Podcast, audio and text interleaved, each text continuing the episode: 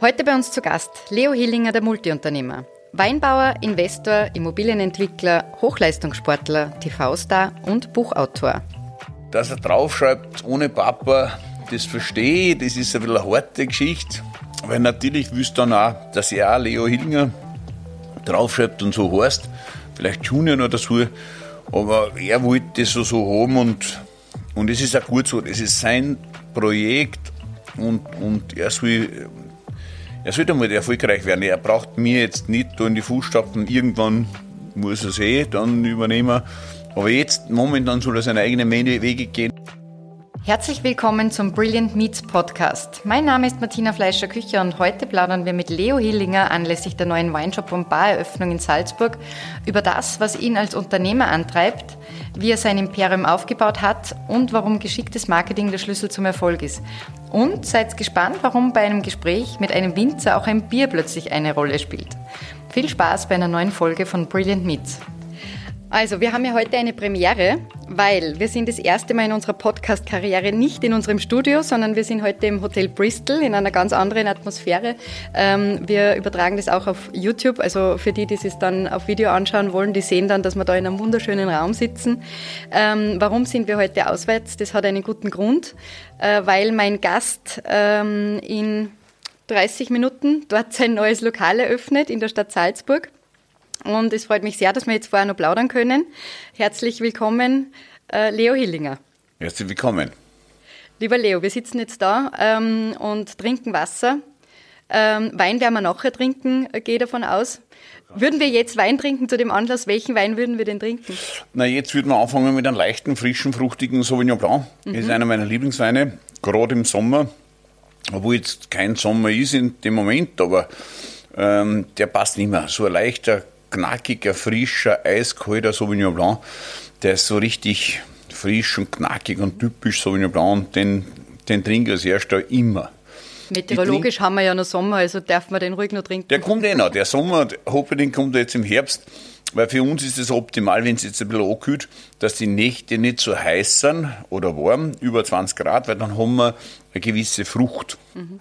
Und die Frucht brauchen wir weil durch den Klimawandel hat sich das natürlich geändert und es sind sehr heiße Sommer teilweise.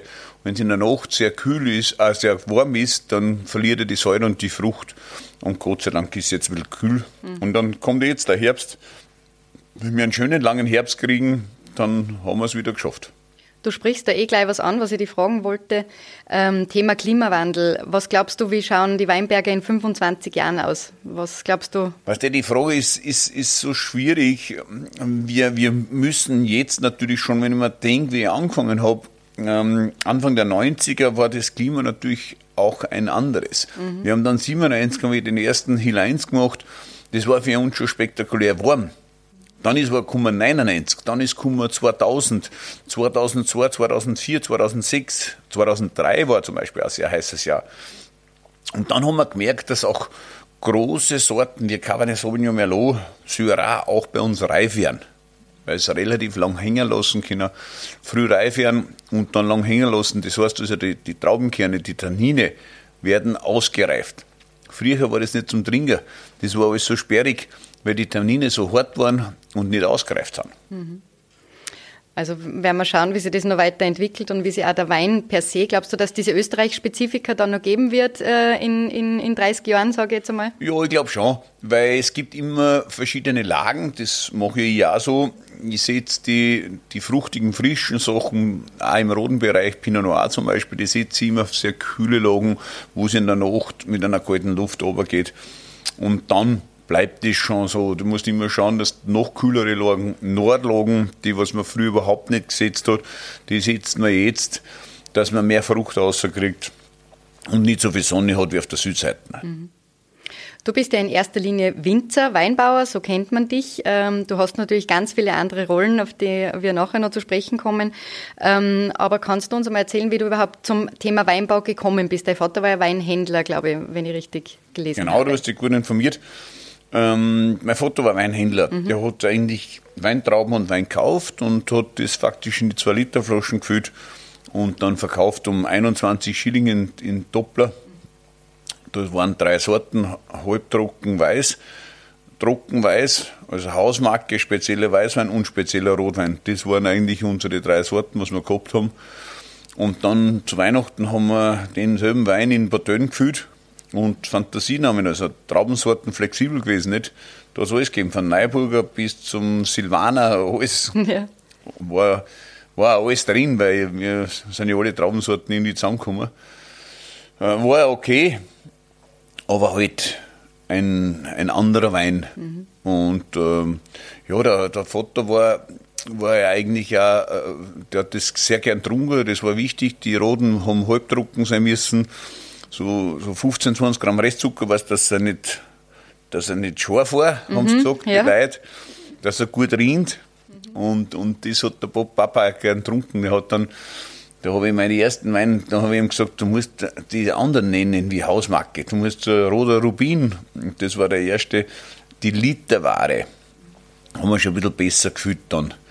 Weil das war mein Einfluss, schon du der erste den Marketingzugang gehabt, gell? Genau, und vor allen Dingen, nein, ich habe gesagt, einfach, wir müssen schauen, dass man halt auch in der Liter war und, und, und nicht im Doppler nur, sondern und da haben wir auch die Etiketten gehabt und schon Roter Rubin war dann der Star. Das hat jeden taugt. Mhm. Du warst ja eigentlich immer äh, sehr ähm, waghalsig in deinen Mitteln und Methoden, ähm, hast einiges riskiert, vieles auf eine Karte gesetzt. Würdest du das heute alles rückblickend wieder genauso machen oder sagst du, na, um Gottes Willen, mag ich gar nicht mehr dran zurückdenken? Nein, ich denke natürlich jetzt, denke ich gerne zurück, mhm. aber damals war das oft Harakiri, das muss man echt sagen. Ähm, nicht viel nachgedacht, sehr naiv, gewesen, sehr jung gewesen, wenig gewusst, mhm. Gott sei Dank wenig gewusst, weil sonst hätte ich manche Sachen vielleicht wirklich anders gemacht. Ähm, haben mich natürlich brutal beeinflussen lassen, damals auf der Bank und habe immer geglaubt, das ist schon so richtig. Heute, heute würde ich schon manche Sachen betriebswirtschaftlich anders, mhm. anders machen. Was ich so aus dem Herzen und aus dem Bauch heraus gemacht habe, das war schon gut. Ähm, das war viel, viel Herzentscheidung, viel Bauchentscheidung. Und, und ich habe sehr viel, was ich international gesehen habe, weil ich war in, in Australien, Neuseeland, Südafrika, Kalifornien und Deutschland und das habe ich dann auch alles umgesetzt. Beinhart. Du hast ja ähm, ein Weingut in Südafrika, bist da relativ Genau, dort mache ich Wein ja. in dem Weingut. Das Weingut gehört nicht mir, das ist ganz wichtig, ah. weil das bedeutet immer sehr viel Kopfweh. Ja. Man kann relativ schnell was kaufen, aber da muss man auch, da muss man auch immer die ganzen Spuren, das muss man natürlich alles mitnehmen. Und ich muss sagen, so wie es hier ist, das gehört einem Freund von mir, ein Österreicher, ähm, den Alexander Weibel und seiner Familie. Und dort suche ich mir die Trauben aus und mache meine Weine und, und ich helfe ihnen auch beim Weinmachen. Wir machen sehr viel schöne. Dankeschön. Jetzt gibt es ein Bier. okay, normal kann ich das nicht machen, aber heute machen wir Ausnahme. Das ist ein Sozialprojekt. Dankeschön. Sehr gut. Lass da schmecken zum Wohle. Den Wein gibt es nachher.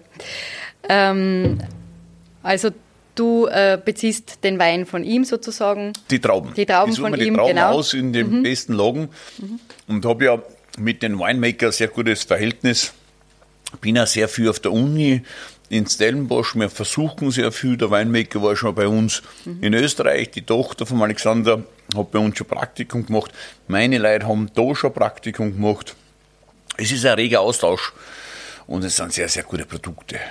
Es ist in, in Constantia, das ist hinterm Tafelberg, das ist eigentlich der botanische Garten, irrsinnig grün, ganz dicke, große Eichenbaum. Also man glaubt eigentlich, dass man in Kanada ist, weil dort regnet es also, die haben mehr Niederschläge wie die Steiermark, muss man sich mal vorstellen. Ja, interessant. Okay. Ähm, du hast auch einen Sohn, äh, ja. der auch schon in der Weinproduktion ist. Gell? Der ja. ist jetzt 19, wenn ich richtig genau. informiert bin. Äh, der hat jetzt seine eigene Wein, ein eigenes Weinset kreiert mit dem klingenden Namen Without Dead. Ja, Jack Without Dead. er heißt Aleo. Mhm. Und der, das war immer schwierig mit der Mama, die hat immer Lea gerufen, und sind wir alle zwei irgendwie gekommen. Und dann, dann ist er immer, als Bub war der so ein Jack Sparrow-Fan, der ist immer mit den Augen geloppen und mit umgerannt und mit dem Säbel. Und so ist er dann zum Jack geworden. Jetzt ist er der Jack und du der Leo. Genau, und er ist, ich habe ihm gesagt, hör zu, es ist an der Zeit, du hast bei mir gewohnt, du hast bei mir gegessen, ich habe für die Schule gezahlt, jetzt musst du was arbeiten und jetzt gehe ich in den Weingarten, den kannst du bei mir pachten und dann machst du einen eigenen Wein und so kannst du mir das dann alles zurückzahlen, was ich für die ausgegeben habe. Und so hat das eigentlich angefangen. Er muss auch Erfahrungen sammeln. Der hat einen Weingarten gemacht mit seinem Freund zusammen und die haben das dann das ganze Jahr bearbeitet und dann hat er einen Wein gemacht. Mhm. Und er ist ja sehr stolz drauf. Ich habe ihm eine super Lage gegeben, wo ich eigentlich in Hill 2 mache. Ladisberg ist das. Mhm. Und ich muss sagen, das ist schon ein guter Stoff. Dass er draufschreibt, ohne Papa, das verstehe ich, das ist ein bisschen eine harte Geschichte. Weil natürlich wüsste dann auch, dass er auch Leo Hillinger draufschreibt und so heißt. Vielleicht Junior noch dazu. Aber er wollte das so, so haben und, und es ist auch gut so. Es ist sein Projekt und, und er soll er sollte mal erfolgreich werden. Er braucht mir jetzt nicht da in die Fußstapfen. Irgendwann muss er es eh dann mhm. übernehmen. Aber jetzt, momentan soll er seine eigenen Wege gehen. Er, er fängt jetzt eine Lehre an im September. Und da macht er drei Jahre Lehre. Er hat so eine Wanderschule gemacht. Er war auf der ganzen Welt, Kunst in Florenz und in Südafrika, ums Township unterrichtet und Spanien, Biobauernhof, haben sie dort Spanisch gelernt und da waren sie in England drüben und auf der ganzen Welt um und umkreist und, und, und da habe ich jetzt ihm die Möglichkeit gegeben, seinen Charakter zu festigen. Ich habe gesagt, du brauchst nicht in der Weinbauschule gehen. Mir ist lieber, du machst noch eine Weinbaulehre, dass du das Arbeiten lernst. Nebenbei machst du deine, deine Sorten, also deine eigene Marke. Und nachher muss er ins Ausland. Mhm. Er muss fünf Jahre mal ausschnuppern. Das hat mir am meisten gebracht diese anderen Länder, die anderen Menschen kennenlernen. Wir machen wie die Weine, immer bei der Weinlese dabei sein, die Erfahrungen sammeln und dann seine eigenen Wege gehen. Mhm. Der braucht nicht mehr jetzt eins zu eins nachfolgen. Ich kann ihm nur sagen, Bub, wenn du mich brauchst, bin ich da. Dann kann ich dich unterstützen, bis ich halt umfalle. Oder er sagt, Alter, schleich dir und ich bin weg. Dann, das geht schon. Also Aber du hast ja auch relativ viel angeschaut äh, und viel gelernt rundherum. Ähm, schulisch, glaube ich, warst nicht so passioniert. wie, wie geht es deinem Sohn? Ist der lieber in die Schule gegangen als du? Das hat der genau von mir. Ich meine, der ist bei Weitem besser wie ich in der Schule, aber er geht nicht gerne in die Schule. Er ist eher so ein praktischer Mensch, so wie ich. Ich bin auch kein Bürotyp. Ich habe sogar mein Bürotyp bei meinem Prokuristen gegeben, weil ich nie da bin ich, ich bin auch kein Mensch, der sich im Büro ist. Der Bur genauso. Es ist unglaublich, wie gleich man sein kann. Schultag, der, der muss arbeiten, das tagt ihm, da ist er unter Leid und, und, und kann er manuell was tun und so. Das ist halt auch wirklich ein Bauer. Der, der, der ist ein Jammer mit, mit dem Handy und so, gell. Also den, den kannst du zwei, drei Tage gar nicht erreichen, weil der, der schaut gar nicht aufs Handy. Das, das, das, das interessiert ihn nicht. Meine Tochter, du schreibst was, sind schon die blauen Pfeile da, weil die immer am Handy sind. Das ist genau das Gegenteil. Der, der, der Bull kann posten und so, so wie ich. Gell? Also der, der, der ist doch gar nicht so, den taugt das nicht. Mhm. Und das ist eh gut so, weil der so, so wie ich, ich war immer in der, in der Natur draußen, mir hat das Leben, ich, war, ich habe nie was zum Essen braucht, weil ich immer irgendwelche Ruhmauszahlen und gegessen und Kirschen und Dings. Mhm. Das war mein Leben, ich war immer Naturbursch. Also Du warst, bist sehr umtriebig, dein Sohn ist offensichtlich auch sehr umtriebig. Ähm, es heißt ja äh, More than Wine, heißt dein Slogan auch. Ähm, also du machst ja auch nicht nur Weinbau klassischen, du bist da Investor, man kennt ja aus zwei Minuten zwei Millionen ähm, sehr gut, äh, bist Buchautor, wir haben eh das Buch da, du hast eine Kosmetiklinie. wie viele Stunden hat dein Tag? Weil wenn ich das so durchliest, dann denke ich mir, deiner hat wahrscheinlich mehr Stunden als meiner. Das glaube ich auch. Also, ich, ich also du schlafst wahrscheinlich nicht viel? Nein, ich schlafe nicht viel. Das muss ich eh ändern. Da habe ich eh schon wirklich, also das Einzigste, wo ich da anschalten kann, ist in, in Südafrika, wenn ich unten bin. Aber ich, ich, jetzt zum Beispiel gestern bin in Frankfurt eingeflogen worden von einem, von einem Investor. Wir haben gestern 1200 Punkte Backerweine getrunken, analysiert in einer sehr überschaubaren Gruppe, sechs Leute. Und, und das war, war Wahnsinn. Ähm, bin aufgeflogen worden, bin heute in der Früh runtergekommen, habe war nur Stress. Jetzt mhm. habe ich dann am Mondsee noch eine Pressekonferenz gehabt, Fotos gemacht, hergefahren, jetzt dann die Eröffnung. Also ich habe hab sicher drei Stunden mehr habe ich nicht geschlafen. Wahnsinn. Das ist aber normal so um die vier Stunden schlafe ich, vielleicht fünf. Aber manchmal tue ich mich schon ein bisschen besser. Mhm. Muss ich sagen. Ein bisschen Rückzug wird man wirst brauchen.